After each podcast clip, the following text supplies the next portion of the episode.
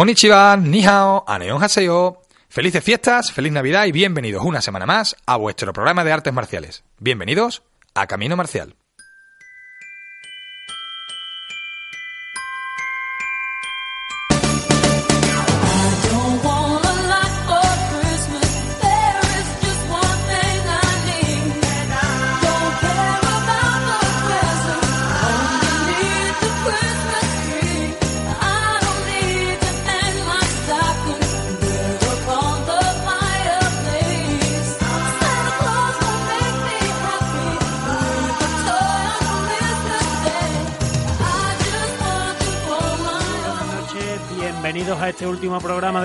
¿Se quedó esta sintonía, eh, Juan? ¿Te gustó? Sí, sí, para Navidad se nos queda esta sintonía. Muy bien.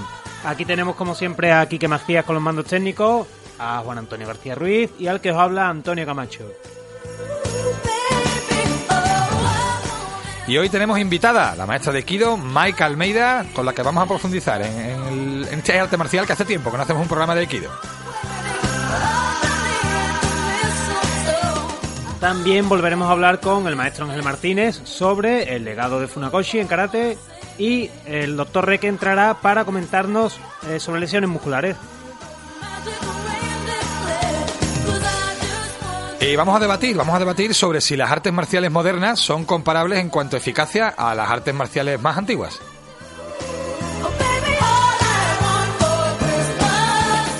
Y os tenemos que pegar un tirón de oreja, ¿eh? No habéis respondido a, a la pregunta en redes sociales que era qué le habéis pedido a los Reyes Magos y si está relacionado con las artes marciales. Tenemos que preguntar cosas Poca- más serias, ¿eh? sí, Tenemos sí, que preguntar cosas que más sí. serias.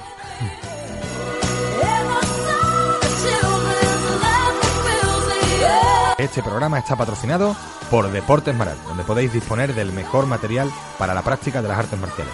Podéis encontrarles en Sevilla, en la calle Santa María Mazzarello, en Nervión, o en www.deportesmaral.com.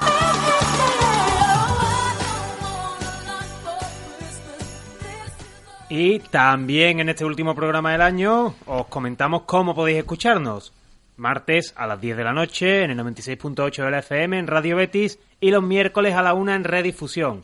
También estamos en internet, en iBox, en iTunes, nuestra web caminomarcialblog.wordpress.com y la web del Real Betis www.realbetisbalompié.es. Y dice bien Antonio, último programa del año, porque este año no vamos a hacer especial de Navidad, no vamos a hacer eh, recopilatorio del año 2018, porque estamos muy cansados, la verdad que estamos muy cansados, necesitamos un descansito y nos lo vamos a tomar ahora en Navidad, así que eh, después de este programa ya no tendremos más hasta después de Reyes, hasta el día 8 de enero. Os damos descanso a vosotros también, para que hagáis los martes lo que queráis o los días que escucháis el podcast, que lo paséis muy bien, pero vamos a descansar, vamos a descansar porque nos hace falta. Eso sí, tenemos un regalito para vosotros. eh, ya diremos quién, quién se lo lleva en ese último, en ese primer programa del año 2019. Y es que todos los que comentéis el, el audio en, en iVoox, todos los que comentéis los programas de diciembre en iVoox, entráis en el sorteo de ese libro, Gudo, Un anhelo por el camino, de Gary Lever. ¿eh? Todos a comentar, si puede ser eh, críticas constructivas mejor, pero bueno, comentad lo que queráis. Y todos los que hagáis un comentario en iVoox en alguno de los programas de eh, diciembre, entráis en el sorteo de ese, de ese libro, Gudo, Un anhelo por el camino, de Gary Lever. Eh, este fin de semana va a haber poquitas cosas mm, de artes marciales. Vamos a estar vacaciones. dedicados ya a la familia, pero algo hay y algunas cositas han pasado también este fin de semana pasado. Alguna mala noticia hemos tenido también recientemente. Eh, lo vemos todo en el noticiero.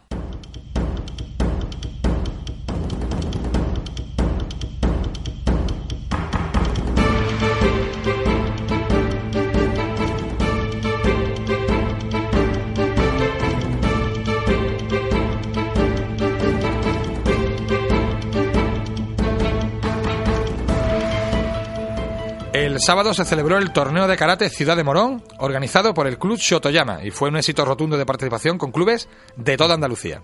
Se disputó en la modalidad de equipos y fue una, magnífica- una magnífica piedra de toque para muchos jóvenes karatecas. Así que enhorabuena por la organización de este evento.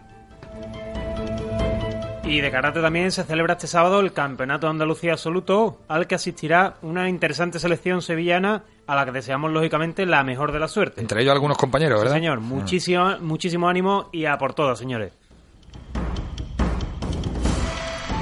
Y lamentablemente, ya lo adelantábamos, tenemos que dar una mala noticia. Y es que hace dos semanas falleció el maestro Kodama, el maestro de karate Shotokai, que pasó un tiempo breve en Sevilla y que fue uno de los responsables, junto al maestro Hiruma, del desarrollo de este estilo en nuestro país. Descanse en paz.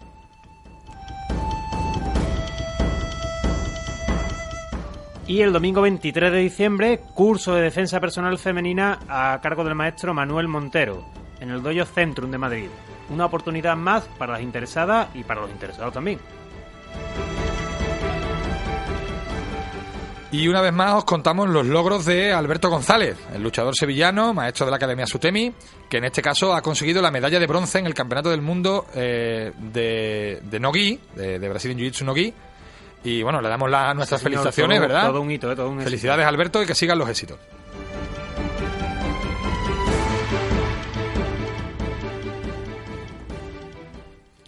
Ya hemos dicho que otra de las noticias de, de esta semana es que paramos en Navidad, ¿eh? que nos vemos el 8 de enero, que esperamos que paséis unas felices fiestas y ya nos contaréis, ya nos contaréis a la vuelta. Y, por cierto, Antonio, eh, ¿sabes quién me ha llamado? A ver, dime quién. Me ha llamado Melchor. ¿eh? Que necesitan unas cositas. nivel, ¿no? Sí, sí, sí. Que yo, yo estoy para todo el mundo. Que necesitan unas cositas de última hora. Unas Hakama, un Boken, eh, cuatro Karategi, tres libros de artes marciales. Hombre, yo no sé dónde comprará Melchor, pero vamos, sí sé dónde se puede comprar todo eso, que es en Deportes Maral, en la calle Santa María Mazarelo, en Nervión. Allí le van a atender fenomenal. Sí, porque conociendo a Tania y Adriano, seguro que le, le ponen agua a los camellos, les dan de comer. La verdad es que son estupendos, ¿eh? Pues ya sabéis, calle, o ya sabe Melchor, si nos está escuchando, calle Santa Ahora María WhatsApp, Mazarelo, en. Nervión, eh, o en www.deportesmaral.com, también puede hacer pedido. Bueno, pues vamos a ir con nuestra invitada de, de esta noche, la maestra Maika Almeida, negro primer dan de Aikido, maestra de Aikido. Maestra, muy buenas noches. Buenas noches. Fíjate que esto, lo que voy a decir a lo mejor es políticamente incorrecto, pero se me hace raro por falta de costumbre decir maestra. Me, me suena raro. Suena Me raro, ¿verdad? Sí, sí, ahora hablaremos de si hay más gente a la que le suena raro también. Lamentablemente sí que suena raro. Sí, sí, además hemos tenido recientemente una- un episodio desgraciado aquí en Andalucía que, bueno, nos tiene a todos un poco con el estómago revuelto, ¿no? Em, bueno, vamos a hablar de Aikido, vamos a hablar de cosas bonitas, ¿eh? Y, bueno, la primera pregunta, siempre, normalmente empezamos por ahí con nuestros invitados, es cómo comenzaste a practicar Aikido. Pues comencé de casualidad. Estaba apuntada a un gimnasio, e incluyeron la actividad un día y me informé un poquito, me llamó la atención y comencé a practicar. ¿Has practicado algún otro arte marcial o solamente Aikido? No, ¿Y por qué crees que el que te llamó la atención fue el Aikido y no otra cosa? pues yo creo que fue porque poco a poco con la práctica fui descubriendo que el aikido lo podías eh, trasladar a tu vida cotidiana, ¿no? Tiene una serie de, de esa parte filosófica que tiene, eh, fue lo que a mí realmente me atrajo. Porque eso lo, eso lo hemos escuchado muchas veces de las artes marciales, que hay que llevarlo a la vida cotidiana, pero eso cómo se hace. Eso no es, eh, eh, decirlo es muy fácil, pero luego hacerlo de verdad es más complicado. Pues verás, eh, yo creo que de alguna forma cuando, cuando tú eres aikidoka, ¿no? Ujú. y, y sales a la calle y entiendes el significado que tiene aikido, eh, de una forma em, simbólica, eh, tú sales con tu hakama puesta, ¿no? Y la hakama tiene un significado muy bonito. El, el código de Bushido, ¿no? Las siete virtudes las llevas con tu con tu hakama por donde vayas. Sí, sí, mejor que sea de forma simbólica porque hace un Sí. frío que pela. Ahora mismo hay que abrigarse bien. Y Sí. eh, ya decía yo que me suena, me- se- lamentablemente, ¿eh? soy sincero, pero se me hace raro. A todos los maestros les llamo maestro y digo maestra y me suena raro. Me suena a otra cosa que no sea artes marciales, fíjate. Sé que no tiene sentido, ¿eh? Sé que no tiene sentido esto que estoy diciendo, pero es, es la sensación. Hay más gente que siente así, o sea, mm, como maestra y como practicante, ¿te has encontrado algún tipo de prejuicio por, por ser mujer? No me he encontrado prejuicios. La verdad es que, que no. Me han tratado siempre con, con mucho respeto, me han acogido siempre con mucho cariño. Eh, lo que sí es cierto es que cuando, cuando uno llega a un curso, a un seminario, la gente no te conoce, eh, cuando comienza la práctica sí es verdad que, que te, te tratan con un poquito de cuidado, ¿no? Cuando están empezando, eh, pues eso, a, a practicar contigo, empiezan con, con cuidado. Luego con el tiempo, pues ven que eres uno más y, y- y todo vuelve a la normalidad, ¿no? Con cuidado te refieres como para no hacerte daño. ¿o Sí, como, como, como para no dañar, ¿no? Pero bueno, eh, ya te digo que, que llega un momento en que ven que, que, que tú eres uno más, que tu práctica es igual que la del resto y, y todo se queda en, en- en nada, en, en un pequeño detalle, ¿no? Que, En anécdota, digamos, ¿no? o una, sí, una anécdota.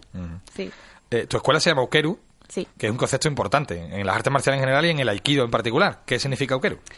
Pues mira, en, en la práctica de artes marciales, cuando, cuando trabajamos en parejas, uno recibe el nombre de, de Tori o Nage, que es el que, el que aplica la técnica, ¿no?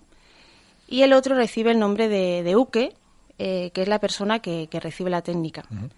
Entonces, Uke eh, proviene de- del verbo japonés ukeru.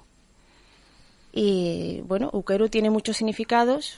eh, Sí, porque el japonés es complicado. Yo, yo estoy estudiando Sí. japonés, ¿eh? yo me di cuenta de que el japonés es muy complicado. Tiene muchos significados, pero bueno, el principal es recibir, ¿no? Entonces me parecía un, un significado muy bonito a la hora de, de- de recibir esos conocimientos o, o esa filosofía de vida y, y hacerlo dentro de, de un dojo, ¿no? Así que, pues, terminamos poniendo Ukeru, Aikido Sevilla. A mí me gusta mucho el, el- el concepto de uke de aikido y es ese porque realmente el, el, el uke de aikido lo que hace es recibir la técnica tal cual. En, en karate, por ejemplo, cuando hablamos de uke hablamos de defensa y muchas Sí. veces son bloqueos y son no es ese concepto tal, es recibir también, porque al final es recibir la técnica y, y muchas veces la técnica se recibe no solo oponiéndose, ¿no? sino también, como se hace en Aikido, eh, continuando el movimiento, ¿no? A veces. Pero, pero parece que en, en artes marciales de más, de bloqueo y de golpe, el concepto de, de ukeru, de recibir, es, es un poco diferente. A mí me gusta mucho el concepto de Aikido, la verdad, personalmente. ¿eh?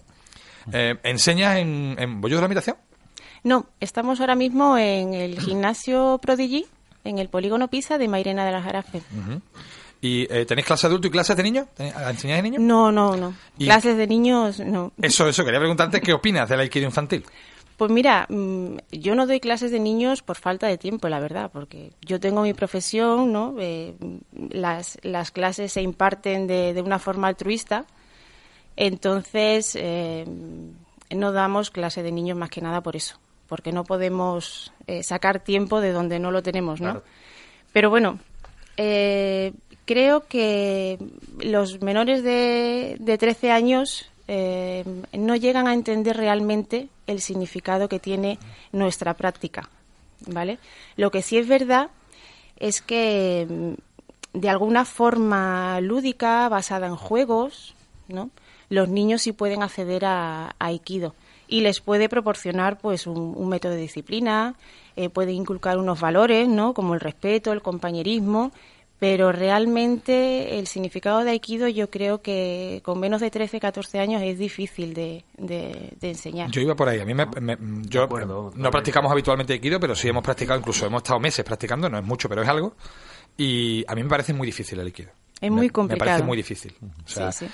Tiene tantos matices y tantos detalles que y, y el concepto en sí es, es tan complejo que me parece que a los niños es muy difícil que hagan Aikido. Venimos del karate Shotokan más, Más, es que aún somos el doble. Se lo dice Antonio porque nosotros somos brutillos. Entonces, Pero sí. la sutileza no es, no es lo nuestro. y el aikido es sutil. Es sutil. Yo creo que es muy complicado para los niños. ¿eh? O sea, Sí, sí, sí. sí. Bueno, pues vamos a hacer una pequeña parada. Ya te conocemos un poquito, ya sabemos un poquito el concepto que tienes del aikido. Perfecto. Vamos a hacer una pequeña parada, seguiremos más adelante, pero eh, tenemos al teléfono al maestro Ángel Martínez, que ya nos hablaba de... de- Sí, la verdad es que la última vez yo me quedé con, con ganas de más. ¿eh? Sí, Me sí, no- nos hablaba de si, de si los practicantes de karate Shotokan éramos herederos del karate de Funakoshi y vamos a seguir en esa línea porque nos va a comentar cuál es el legado de Funakoshi, nos va a contar cuál es el legado. Así que vamos con la sección de Ángel Martínez.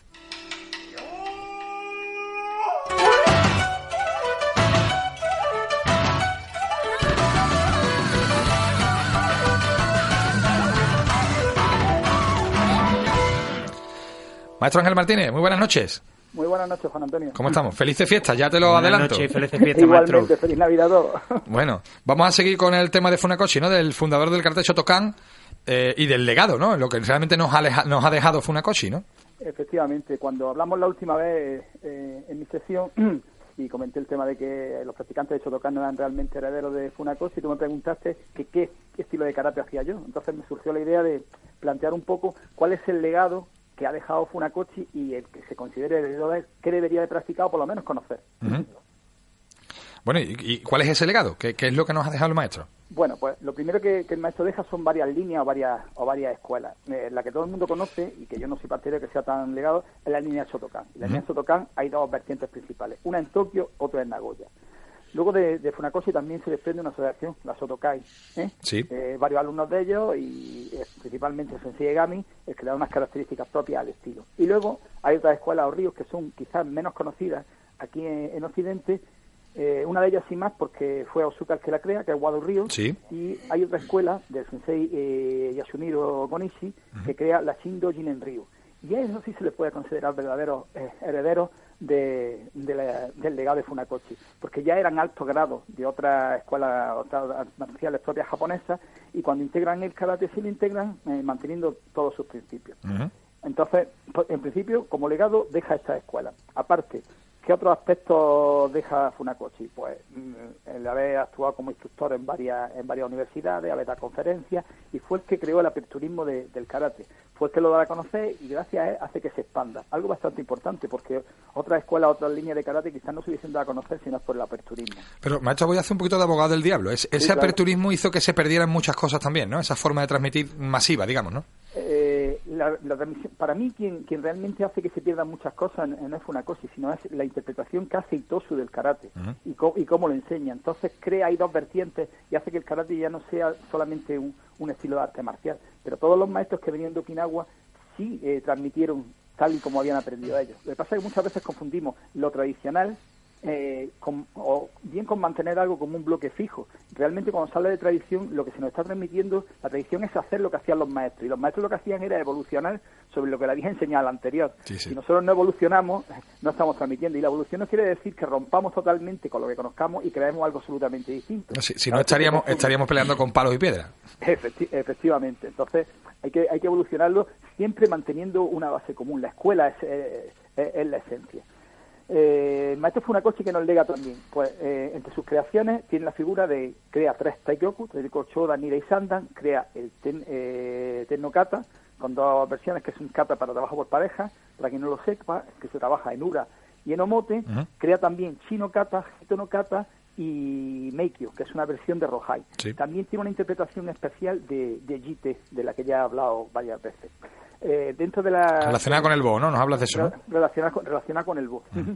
Eh, estas listas de catas vienen de lo que él había aprendido con el maestro Asato, que fue con el que trabajó fundamentalmente, y con, y con, eh, con Itosu, con el que trabajaría después de la muerte de Asato. También entrenó con maestros como fueron Masumura y con otros maestros de su, de su época, como fueron Aragaki, como fue Koyotaite y, y otros y otros muchos. ¿De acuerdo? Pero la base de, de su forma de trabajar los katas lo debe a- al maestro Asato. Itosu lo que hace es introducirlo en el Naja antiguo y en el, y en el y en la idea de lo diré de de, de tomar y té Ujú.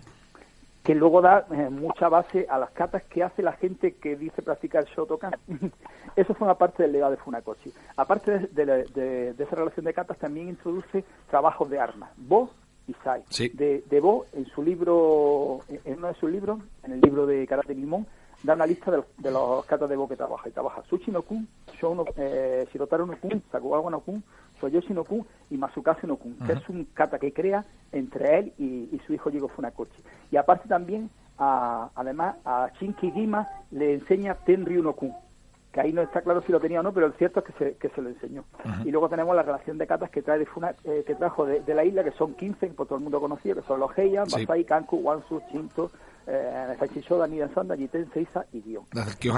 Y, y lo más característico que mu- mucha gente no, no conoce es que en, en la Universidad de Keio se hace un programa, que esto, esto forma parte también del legado que él deja. Y dentro de ese programa de legados, que va desde el séptimo Q hasta el cuarto Dan, enseña los cinco Heian, eh, los mismos que tenía, los que he relata- relatado antes, Wansu, eh, Shinto, y además en- enseña eh, Goyo Yo, Goyo Shijo We, Rohai, Shintei, Sonchi, Sanchi, Suparinpei, Unsu, Pasai, Tenchu y Kogarashi. Ujú. Que no he sido capaz de encontrar qué kata es. Más que he buscado, pero está en la relación, aparte de los de los katas de voz. ¿Tenemos que irnos entonces a Keio, a la Universidad de Keio, a, a- a buscar, digamos, ese legado de Funakoshi? O... Eh, no, yo estaba investigando porque pensaba que, que ahí donde estaba la, la clave. Yo he visto los trabajos que tenían los, los maestros de Funakoshi de, yo, porque han, eh, han editado varios varios vídeos. Mucha gente piensa que incluso son los que han mantenido los katas de voz, y aunque ciertamente tienen los katas de voz, pero no son las versiones antiguas, son versiones más modernas y a veces cortadas y hechas bajo su punto de vista. Y también hay una interpretación eh, que bueno, da lugar a, a otra anécdota. Ellos trabajan, son gente eh, mayor y tienen una forma particular de trabajar y no, no siguen ni la línea de Shotokan que conocemos en Europa eh, o en Occidente, Sí. ni tampoco la línea antigua de, de, de Funakoshi. Hacen un híbrido, por lo tanto, no son tan leales, aunque mantienen la relación de katas, pero no los trabajan ni de una manera Ya. ni de la otra. Pode- Podemos concluir entonces que hay retazos de, de ese legado de Funakoshi por aquí y por allá, pero que no, no los vamos a encontrar como conjunto en ninguna parte. Efectivamente, los únicos que tienen más parte del legado de Funakoshi con variaciones, ya te he dicho, son eh, las escuelas de, de Wado Río y las escuelas de, Co- de, de Konichi. Bueno. Otra, otra de las sí. cosas que dejan el legado también es la manera como trabaja los katas Funakoshi. Y lo, y, lo, y lo explica. Él trabaja todas las katas a gran velocidad, que es lo que había aprendido con, con su maestro primogenio Asato. Ujú. Eh, eh, por eso, es- algo que hay que tener muy en, muy en cuenta. Y luego también explica cómo se deben de trabajar los katas y qué cosas hay. Y aquí voy a reproducir lo que se dice en un artículo que aparece en un periódico de, de Okinawa, el Río Río Chimbo, en fin, Sí. el periódico de Okinawa, eh, eh, se llama Okinawa Nobugei, y dice literalmente Funakoshi. Hay eh, docenas de katas, pero para formar y endurecer el cuerpo son Naifanchi y Seiza. Para recibir un bo es Pasai. Para los movimientos rápidos son Kanku. Y un kata tiene, eh, y si un kata tiene marcadas las tres alturas, Yodan, Chida y Sanna y, y Gedan, eh, y son muy reales, Chite. Y los katas Seisan y Pasai de Tomari, porque aparte de los, dos Basai que nosotros tenemos, Basai Dai y Basaicho, él trabaja el Pasai de Tomari, que es el Masumura no Basai, eh, son katas de aplicación muy real. Pues no- nos quedamos con esto, maestro. Otra vez vamos a tener que volver a escuchar el programa y tomar notas, ¿eh? Esto va a tener que ser en fascículo, Juan. Claro, Sí, porque sí. no, no hemos entrado, Funakoshi, fascículo 3. claro, no hemos entrado a hablar todavía de los principios defensivos que tenía y de algunas otras cosillas más. Bueno, Pero pues- básicamente esto es lo esto es lo que hay. Lo que pasa es que no quiero incidir más en el tema porque parece que me vuelvo pesado hablando siempre de lo mismo. Espero que la próxima vez hablemos de otras cosas Bueno, lo, lo vamos intercalando, maestro, lo vamos intercalando. Un fuerte abrazo, felices fiestas. Igualmente, un Un abrazo.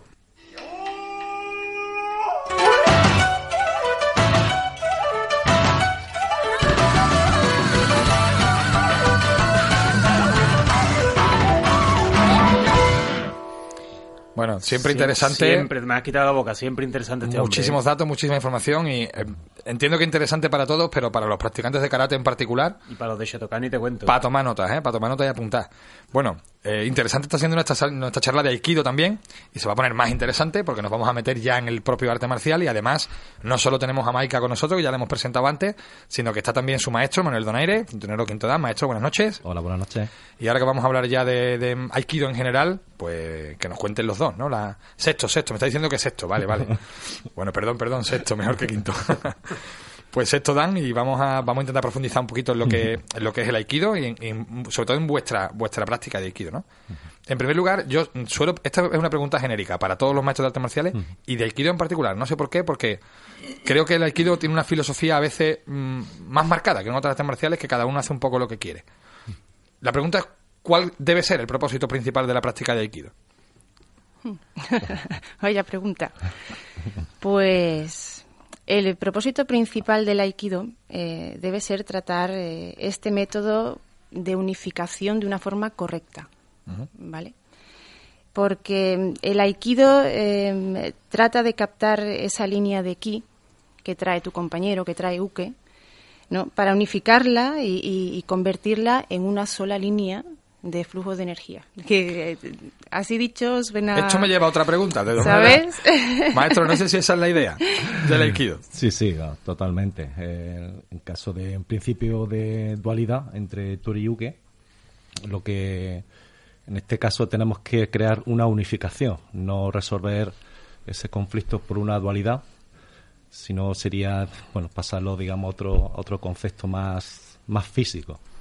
Eh, lo que nosotros en- tenemos que que resolverlo por una, una unificación, una unificación de jara, ¿no? como por tu eje.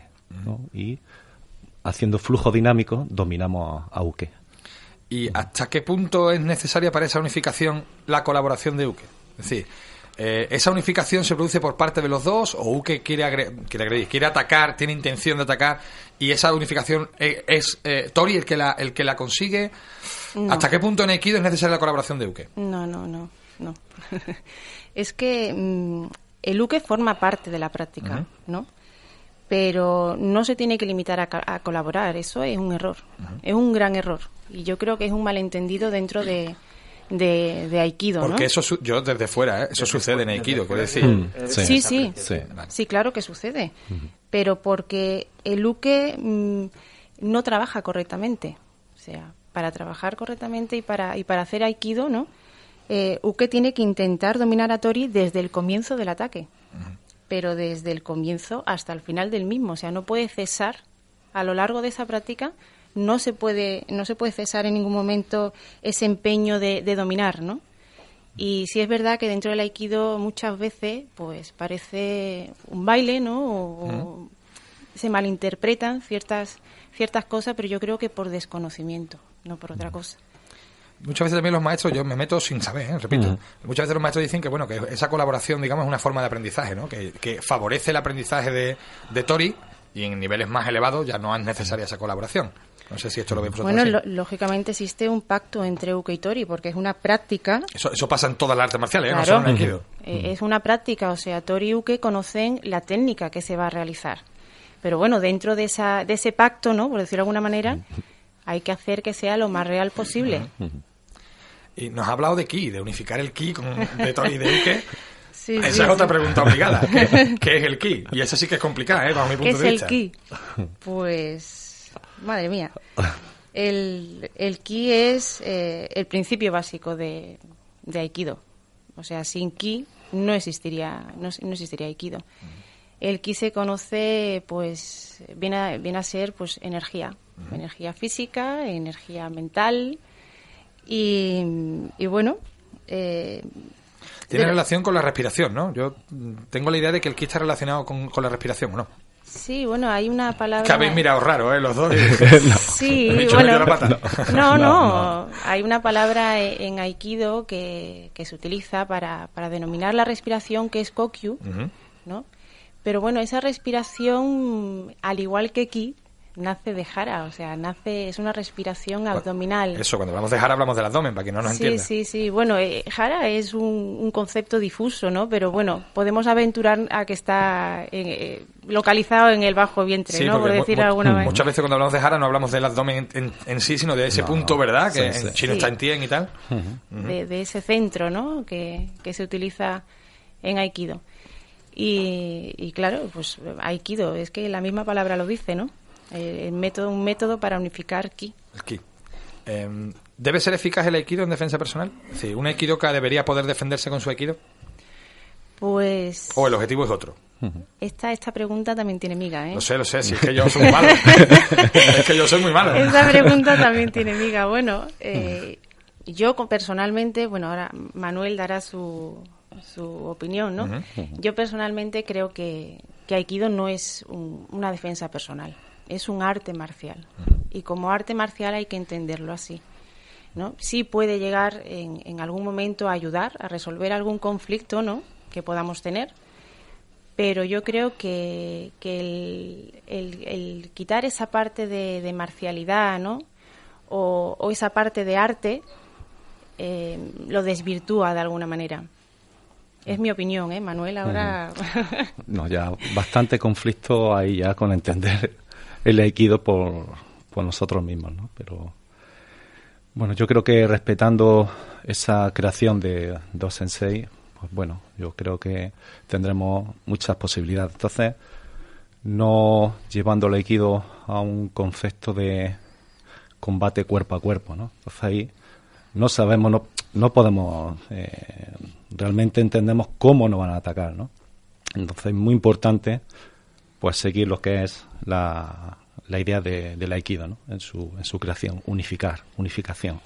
Ahí yo creo que tendremos muchas más ventajas, pero repito, es el hecho de practicar aikido ya es bastante conflicto para, para nosotros. Sí, pero, hemos- hemos pero, pero al mismo tiempo debe de ser interesante, ¿no? Con esto parece que estamos poniendo el aikido como muy poco asequible a su práctica, todo lo contrario. Yo creo que también cobra en un momento de visual o en la práctica como algo algo interesante. Hemos hablado de ki, hemos hablado de unificación, esos son los conceptos fundamentales de, de Aikido, de Hara. ¿Cuáles serían, qué, qué otras cosas tendríamos que tener presentes para practicar un buen Aikido? ¿Qué otras cosas tendríamos que tener presente? Pues, bueno, como tú, ha- como tú has dicho ahora, ¿no? Eh, el hara es importantísimo dentro, de, dentro de Aikido, ¿no? Y traigo una frase del maestro Kitaura que me parece preciosa, ¿no? Y es que dice que, que cuando Jara actúa no, caba no cabe nada más en ti, ni la tristeza, ni la duda, ni la depresión.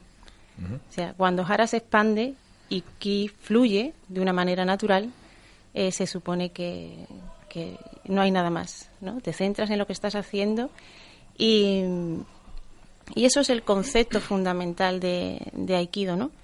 El, el fluir, el unificar y, y eso, no podemos olvidar ni Jara ni, ni Ki.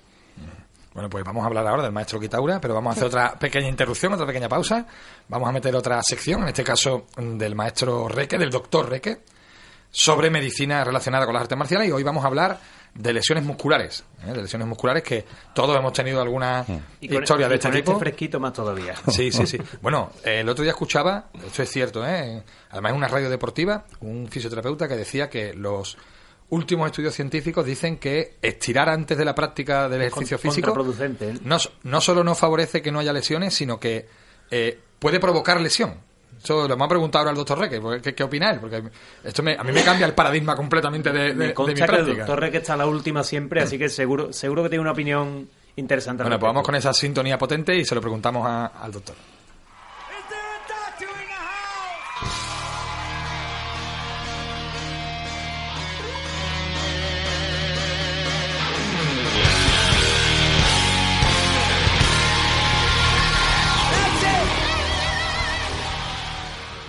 Buenas noches, maestro.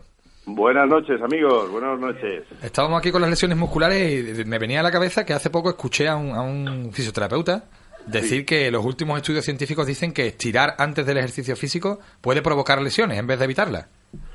Pues eh, es que hay que saber hacer las cosas y, y estiramientos malos eh, pues, se vienen haciendo desde hace mucho tiempo y es verdad que la, la formación de los técnicos deportivos y de la gente que hace preparación física eh, se está alejando del concepto clásico de lo que es un estiramiento, ¿no? Ah, hoy en día ya no se hace aquello de todo el mundo al suelo y, y el compañero empujándote desde la espalda para estirar los isquios. Eso es, eh, en muchos casos, buscarse un problema importante. ¿eh? Eh, hay, que, hay que pensar que cuando hablamos de lesiones musculares eh, y, y su unión con el hueso, eh, lo que sería el tendón, eh, Sí. es quizás la lesión más frecuente que existe en la práctica deportiva. Bueno, Y- todo- todos hemos tenido problemas de ese tipo. No, hombre, tarde o temprano vamos a caer todos, ¿no? Y, y tiene que ver con, bueno, es que va cambiando, no es lo mismo en un chaval joven que un adolescente, adulto joven y tal, ¿no? Entonces, a medida que va progresando un poquito la, la edad, o, eh, la- esa maduración del aparato locomotor, pues podemos meternos en diferentes tipos de lesiones y también aquellas que tienen que ver con los kilómetros que llevamos rodados. ¿eh? Y eso mismo pasa en, en una misma temporada. Por ejemplo, no es lo mismo la pretemporada de alguien que al final de temporada, que si el músculo está más trabajado en el último mes, pues es fácil que ocurra la lesión. De, de hecho, por ejemplo, ahora que ha habido un campeonato de España cadete junior sub-21 Sí. y ha habido una liga nacional de karate y ese tipo de cosas, los chicos que llevan tres o cuatro campeonatos en un mes y medio, dos meses, están se- fácilmente pueden caer en la lesión y ha habido lesiones importantes de arrancamientos óseos por músculos y ese tipo de cosas. O sea, que son cosas que hay que tener cuidado y hay que atender. Yo, la- yo lo que he tenido son roturas musculares, roturas fibrilares, pero lo de, la- lo de arrancar el hueso no lo, había, no lo he tenido yo nunca. Sí, yo sí, espero no eso tenerlo, suena pasar, fatal. Es una cosa que puede pasar en los karatecas, eh, por ejemplo, sobre todo los más jovencitos, donde la unión tendón, músculo, hueso no está todavía eh, per- perfectamente cementada, ¿no? Entonces ha, habido un campeón de España de nuestra región que ha sufrido una lesión importante porque eh, la inserción del cuádriceps a nivel de la pelvis la ha arrancado en una patada. Uf. ¿Y ¿Cómo, Eh. se, ¿Cómo se recupera eso, maestro? Pues eso depende de muchos criterios. Eh, ahí pues, es importante esa primera valoración. Se hace una radiografía y se ve, por ejemplo, porque cuando se arranca un hueso de, de donde está anclado el músculo, hay que ver cuánto se ha desplazado. Y, y, y esa cuestión de milímetros es lo que mete a alguien en un quirófano o no. ¿no? Pero la recuperación es a, es a largo plazo. Ahí no hay carreras. O sea, aquí no vale aquel concepto de la medicina de tengo que estar para el campeonato de tal dentro de un mes, ¿no? Yo siempre digo a la gente que cuando me vienen con una lesión muscular que vemos que tiene la ecografía positiva, una rotura, y me dice, oye, ¿puedo ir al campeonato dentro de un mes?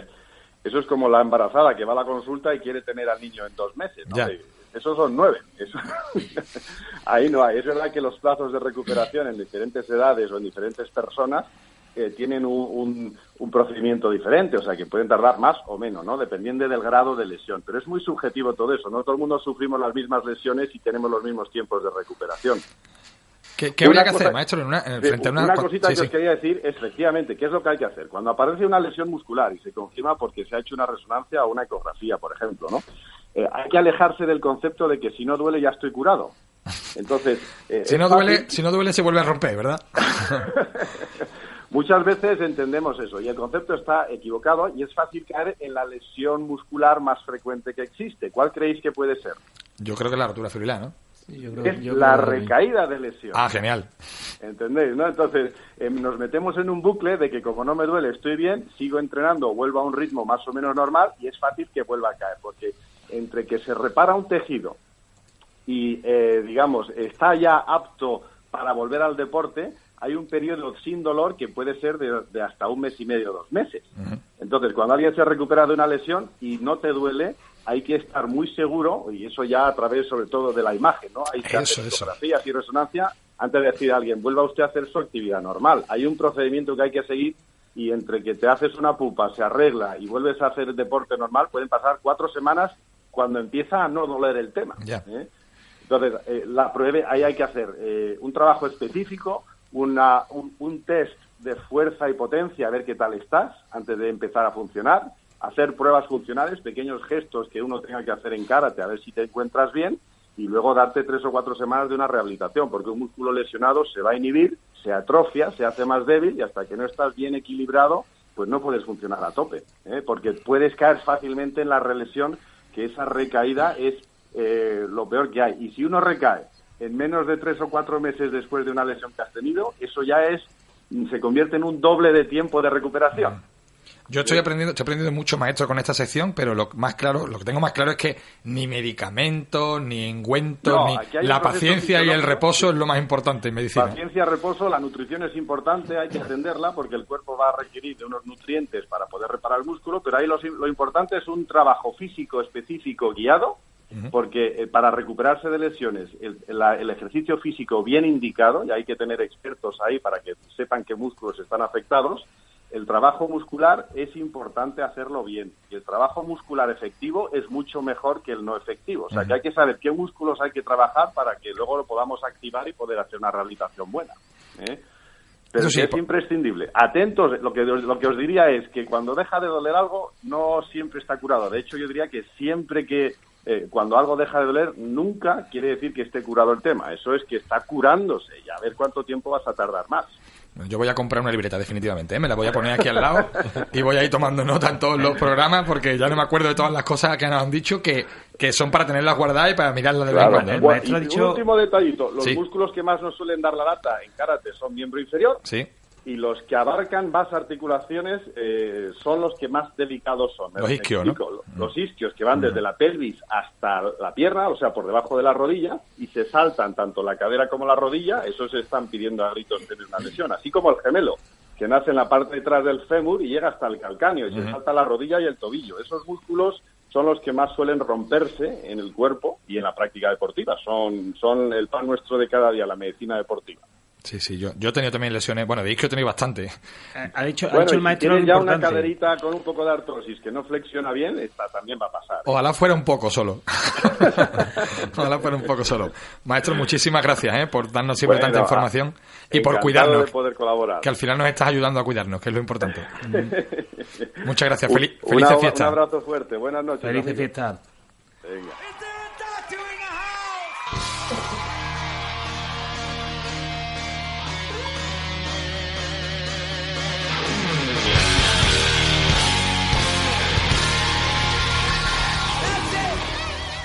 Dicho algo importante el maestro y es que muchas veces nos dejamos engañar porque es que como no nos duele, seguimos entrenando. Yo digo que los hay masoquistas también y aunque duela, mm, siguen dándole caña, ¿verdad? Eh, Esto se, eh, yo no sé si es tema de que somos todos unos machotes o que o que las, las artes marciales se prestan a eso o que pero es verdad que en general en el mundo de las artes marciales no nos cuidamos no nos No, cuidamos y no, hay que cuidarse hay que cuidarse no sé, no sé. Eh, cuesta trabajo también, ¿eh? De- dejar de practicar y además y los que damos clase, además, que estamos al final en el tatami todo el tiempo. Eh, a mí mi mujer muchas veces cuando he tenido... Yo estaba explicando, yo estaba en muleta y he, estado, he tirado la muleta y me he puesto a explicar en la clase, ¿vale? Y me veía mi mujer y me decía, eres tonto, estás loco. Pero es que es muy difícil no hacerlo, ¿no? Es muy difícil. Es muy difícil tener el, el gui puesto y estar en el tatami y no hacer, ¿no? Bien, hay que cuidarse, hay que tener cuidado. Yo me estoy dando cuenta de que el reposo y la paciencia son la mejor medicina ¿eh? para todas las, las lesiones, sobre todo las lesiones, las lesiones eh, traumatológicas, ahora- ¿no? Ahora empieza un año nuevo, Juan, año nuevo, vida nueva. Así que toma, toma nota. Es que ya hay cosas que no las voy a arreglar con reposo, me temo. bueno, eh, un buen regalo sería tema de masaje, tema de fisio, ¿eh? un buen regalo para Navidad. Y otro buen regalo serían clases de artes marciales chinas, en este caso, en dos hermanas, que bueno, se puede practicar en la Escuela Bután Sevilla de Álvaro Quintano. Sí, señor. En la calle Sor Sofía, en dos hermanas, donde puedes practicar Tai Chi, Chikung, Wing Chun y escrima con el maestro Quintano y con su excelente equipo. Si queréis más información, os podéis pasar y preguntar o visitar su página web www.butansevilla.com. Y nos hablaba antes, Maika, de- del maestro Kitaura. Sí. ¿Quién es el maestro Kitaura y, y cómo es su aikido? Pues el, el aikido del maestro Kitaura es un aikido dinámico, es un aikido fluido, es un aikido en el que Tori Uke em, tienen la misma relevancia. O sea, el maestro dice que no se puede ser un, un gran Tori sin, sin ser un gran Uke, ¿no? Y, y, por supuesto en el que Hara y Ki están siempre presentes, en todo momento. Ya nos hemos dado cuenta durante la entrevista que En esos son los conceptos momento, fundamentales. sí. Entonces, pues, pues bueno, es un aikido del que yo personalmente estoy enamorada, porque sí, porque el maestro Kitaura es un filósofo de la vida. Entonces, en sus clases, eh, él tiene la, la habilidad, ¿no? De, de relacionar la práctica con, con todo lo que nos rodea. Eh, Corrígeme si me equivoco, creo que es, eh, alumno de Kisomaru Ueshiba Sí. y de, de... Y de Osensei. Eso es, eso es, o sea que estamos hablando de una de alguien que ha bebido directamente de la fuente, ¿no? Sí, él comenzó la práctica con, con Osensei, la continuó con Kisomaru, hasta que, bueno, hasta que llegó a España. Y es, si no estoy, corrígeme, ya te digo si me equivoco, es historiador de arte, Sí. tiene libros además sobre un montón sobre el greco. Yo no sé por qué esa especialización en el greco. Bueno, ¿Cómo un japonés viene aquí a estudiar el greco y se especializa en el greco? Mira, él, él llega a España en, en, en 1948 con una beca. Uy, ya es pronto, ¿eh? Sí, sí, hace 50 años. Ya es pronto. Eh, con una beca para, para, para hacer un doctorado en Historia del Arte, que era lo que él estaba estudiando en, en Japón. Entonces, cuando él llega a España, eh, eh, Kisomaru Ueshiba le, le ofrece ser representante de Kikai en España y, y bueno, y de alguna manera em, introducir Aikido en España, que no había hasta ese momento. Eh, él accede y bueno, lo que iban a ser dos años, pues se han convertido en 50 hasta ya. ahora. Hasta ahora, sí. Y bueno, lo de lo del Greco, yo creo que se lo tendríais que preguntar a él personalmente, porque es algo complicado. Pero bueno, sí es cierto que en alguna en, en algún curso, ¿no? En alguna clase, él de alguna manera em, relaciona la forma que tiene de, de pintar eh, de, de pintar sus cuadros ¿no? con, con el aikido que él hace. Es, es complicado. Yo no sé, Manuel, si tiene algo más que añadir, pero... No, yo no, lo yo- que voy a pedir es que nos hagáis de intermediario a ver si se lo podemos preguntar a él directamente. Sí, sí, pues es una persona muy accesible, ¿eh? Pues Sí. lo, lo intentaremos, lo A mí me, intentaremos. me recuerda y me viene a la mente el maestro Gentona y el flamenco. Sí, el maestro, bueno, hay un maestro de karate y de Sí. kobudo que vino porque quería, le- escuchó flamenco en, en Japón, en Okinawa, y se enamoró del flamenco y vino a España buscando el flamenco. Lleva, pues igual, llevará 50 años aquí enseñando karate, Sí. pero ha fusionado el, el karate y el flamenco, hace una especie de exhibiciones en las que hace formas y él toca la guitarra y tal, y ha juntado el- el- ese arte, en este caso español, ¿no? Sí. Con las artes marciales japonesas. Eh, en el maestro Kitaura, no, no creo que mezcle la pintura con el aikido, no lo sé, pero No. se, se dará a lo mejor una unión en su cabeza y en su mente. Se Sí, de dará una alguna, unión manera, parecida, ¿no? de alguna manera él lo, lo refleja, ¿no? En, en, en su aikido, no sé. Y su hijo, eh, Shuki Taura, está también impartiendo cursos. Supongo que está recogiendo un poco el legado del maestro, ¿no? No sé si hace un, un aikido parecido o es un aikido un poco diferente del de su padre. Eh, el, el maestro Sukitaura tiene, tiene su aikido, igual que lo tenemos cada uno de nosotros, igual que lo tiene Manuel, igual que lo tengo yo. ¿no? Porque cuando tú estás practicando, de alguna manera, es el, el aikido lo haces tuyo. Pero sí es verdad que es, es fiel 100% a la línea de, de su padre, maestro Yasunari Kitaura. ¿Y practicáis con armas? ¿Practicáis el ken, el yo, que se suelen trabajar en Aikido? Sí. ¿Qué aporta el trabajo de armas a la, a la- a la práctica? El trabajo de armas en Aikido es eh, eh, importantísimo, ¿no? Eh, es una manera de, corregir tu, pos- tu postura a la hora de, la práctica y, es una manera de, de entender también luego a mano vacía ese trazo, eh, de dónde procede, eh, la técnica.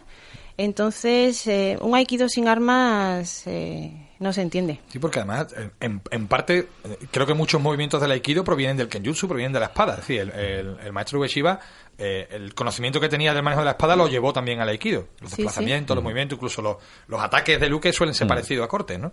Sí, sí, no, es que nace todo de, de- del sable. O sea, Ueshiba, eh, cuando, cuando él crea, ¿no? De- por decirlo de alguna manera, el Aikido, eh, lo basa una parte muy, muy importante en el arte de la espada.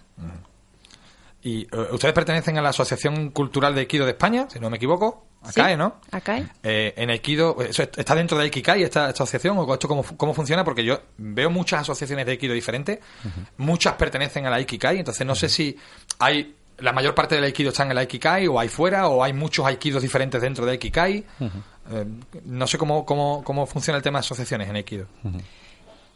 ACAE pertenece a, a está relacionada con Ikikai, ¿no? Y mm, voy a, voy a mojarme, creo que personal, Bien. creo que personalmente Sí, sí, porque es que lo de diferentes aikidos no me ha gustado, entonces voy a mojarme, ¿no? Eh, yo creo que solo hay un aikido y que con el tiempo, pues eh, cada uno, ¿no? Ha ido interpretándolo de distinta forma. Eh, nosotros en ACAE somos fieles al aikido del maestro Yasunari Kitaura. Somos fieles a esa línea, ¿no? Que él, él sigue manteniendo.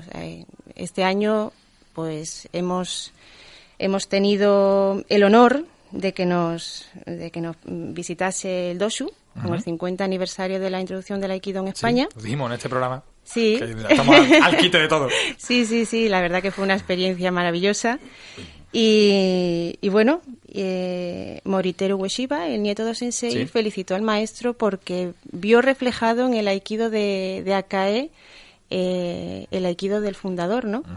Entonces, eh, eso es lo que no pretende eh, perderse. ¿no? Eh, Lo, que, lo que pretendemos que no se pierda en Akae es esa línea eh, que, que Osensei tenía tan clara. Es lógico que, bueno, evolucione, ¿no? El aikido, igual que todo arte marcial, evoluciona con el tiempo, pero bueno, sin perder esa, esa línea, ¿no? Eh, eh, agradecemos a, a la maestra que nos haya atendido en esta entrevista. Tenemos también a- al maestro Manuel y vamos a entrar en tertulia. Yo me gustaría que participaseis en este en este debate. Sí. Eh, hoy vamos a hablar de artes marciales modernas y artes marciales antiguas y de eficacia. Si las artes marciales modernas o el, el Gendai Budo que se llamaría en Japón eh, tiene una eficacia comparable a las artes marciales antiguas y por qué sí o por qué no. Os lanzo directamente la pregunta, los dos, y ya Antonio y yo intervendremos también. Eh, ¿Pensáis que eh, las artes marciales guerreras antiguas dedicadas realmente a la, a la guerra, al combate, eran más eficaces que las artes marciales de ahora? No me quieren contestar. ninguno. Están los mirándose que no me maestro- quieren contestar. El maestro nos tiene muy entretenidos con, el, con su aikido, ¿no? Entonces, estamos muy centrados, ¿no? Entonces, yo, yo lo de- desconozco otra- eh, otras, digamos, otras artes marciales. vamos, No es por desprecio, vamos, que no, nada de eso. Pero... lo- Sí, que bastante tiene uno con lo suyo, ¿no? Yo en, eso- en ese aspecto sí, lo, pero bueno, no sé. Ahí, No, yo creo que la, como la finalidad no es la. No pueden ser iguales, distinta a la de ahora, ¿no? Ahora, cuando alguien practica un arte marcial, eh, el, un 90% lo hace como, como un deporte. Hay otro 10% que al final te pica ese bichito y en vez de, de hacer un deporte, pues eh, supone algo más para ti, ¿no? Pero bueno, la finalidad es distinta, con lo cual no se puede, No se puede comparar una cosa con otra. Yo pienso igual, maestra. ¿eh? Yo, yo me iba a mojar también. Eso está bien, está bien. Que no me moje yo sola, No, no, yo- eso yo- está bien. Yo soy de mojarme, ¿eh? la verdad. Lo que pasa es que en teoría soy moderador, pero bueno. Eh, yo sí creo que eh, no solo la finalidad, que por supuesto al final Claro. es lo que importa, sino el contexto es diferente. Por y No supuesto. es lo mismo practicar un arte marcial para el mes que viene, o, o la semana que viene o mañana, eh, tener un duelo, o enfrentarte a una batalla, o que practicar en el contexto que practicamos hoy, que no vamos, afortunadamente no vamos a tener una batalla ni vamos a tener que matar a nadie, o, de- o dejarnos matar. Incluso ¿vale? nos enfoque a la defensa personal, no es lo mismo el contexto como tú has dicho. En la época en la que se practicaba para guerras, mm, la defensa personal era, mm, bueno, si tienes que acabar con el otro, pues acabas con el otro. Hoy, ver- di- hoy día eh, no está ese concepto tan en boga. ¿no? Es cierto que la- las, las artes marciales que se practican hoy día son herederas de las que se practicaban antes, normalmente. Entonces, al Sí. final, eh, ese pozo mm, práctico está ahí. Queda. Pero como se practican con otros objetivos, como dice la maestra, Sí. y como eh, se practican en otro contexto, al final queda en un pozo solamente, que no, no es lo principal, ¿no? Y, y es verdad que a lo mejor si esas artes marciales actuales las practicásemos con ese objetivo, a lo mejor también tendrían esa eficacia, no, no lo sé, ¿eh? pero, pero no es el objetivo, no, no, es, no es lo que buscamos cuando practicamos artes marciales normalmente, ¿no? No. ¿Tú cómo lo ves, Antonio? Yo opino igual de lo que te estoy diciendo. No, Nunca no hay, nunca hay no se puede comparar. discusiones en esta tertulia. bueno, pues yo estoy seguro de que nuestros oyentes opinarán más o menos igual. Habrá alguno, seguro que habrá alguno que diga, pues lo que yo hago es súper eficaz porque tal y cual. Y puede ser, ¿vale? Estupendo, pero en líneas generales yo creo que no hemos perdido eficacia y no pasa nada, no pasa nada, no hay ningún problema. Tenemos otras cosas que no tenían antes. Sí. Bueno, eh, maestra, muchísimas gracias por habernos atendido hoy, por haber estado hoy en el estudio de Radio Betty. Ha sido un placer. A vosotros. Y el maestro Manuel también, muchas gracias por estar aquí con nosotros y por habernos abierto un poquito los ojos al, al Aikido, que por ejemplo nosotros es un arte marcial que conocemos muy poco. Así que muchísimas gracias. Ahora lo conocemos gracias a vosotros un poquito más. Nada, muchas gracias. Felices fiestas y muchas gracias. Igualmente. Muchas gracias. Y a nuestros oyentes, bueno, sabéis que siempre lo decimos, en Kidokan, en nuestra escuela de karate, estamos afiliados a la delegación sevillana y esto incluye a la delegación sevillana de karate. Incluye seguro médico y en caso de, de accidente deportivo y más cosas, ¿no, Antonio?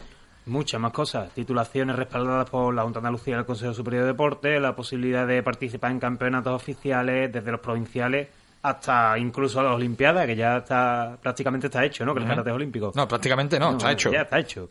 Cursos de formación, todo. ¿Vale? Tenéis un, excelente respaldo que yo que vosotros aprovecharía, la verdad. Sí, siempre os recomendamos que afiliéis a vuestro club de karate o también sabéis que son disciplinas asocia- asociadas de la delegación de karate, el taijitsu, el kung fu, el kempo, así que no tenéis excusa. Yo entraría en www.delegación sevillana karate, sin el D, www.delegacionsevillanakarate.es y me informaría y bueno, nosotros ya estamos afiliados, o sea que podemos predicar con el ejemplo en ese sentido de hace mucho tiempo y os recomendamos a todos que os afiliéis. Y os tiramos un poquito de las orejas, como decía Antonio antes. Hemos intentado hacer una pregunta un poco más distendida esta semana y os preguntábamos si le habíais pedido a los Reyes Magos algo relacionado con, con las artes marciales, pero solamente nos ha contestado Félix Rodríguez Pérez. Félix, tú eres el oyente fiel de verdad, el único que tenemos, ¿eh? Los demás nos han dejado colgados esta vez. Bueno, vamos a leer la respuesta de Félix y de paso vamos a dar respuesta también a Antonio y yo a esta pregunta. ¿Qué le habéis pedido a los Reyes Magos?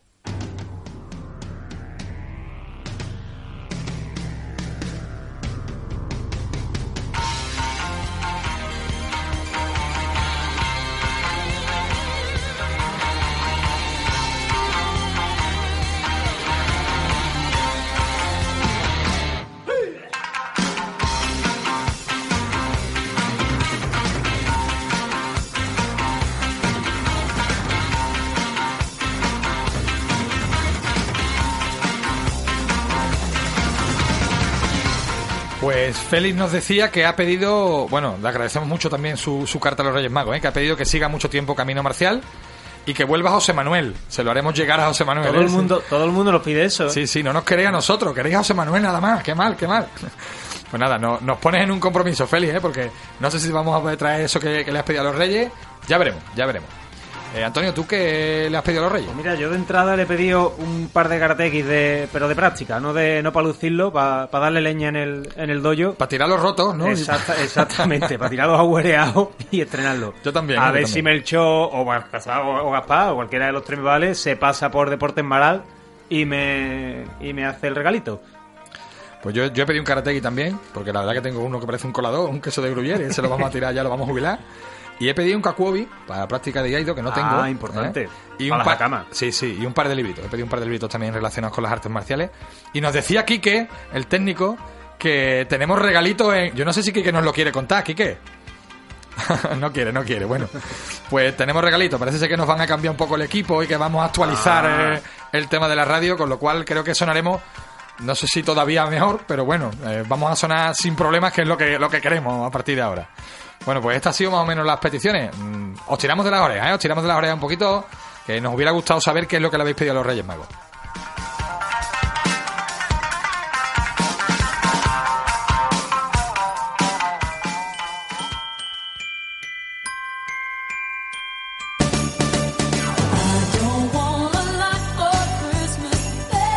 Terminamos, se termina, Antonio, el último programa Sí. del año. Nos vamos ya hasta 2019, que esperemos que, que empecéis todos con, con una energía enorme, igual que había acabado 2018, y por lo menos que nosotros también lo, lo empecemos igual, ¿no? Aquí al pie del cañón con todos vosotros.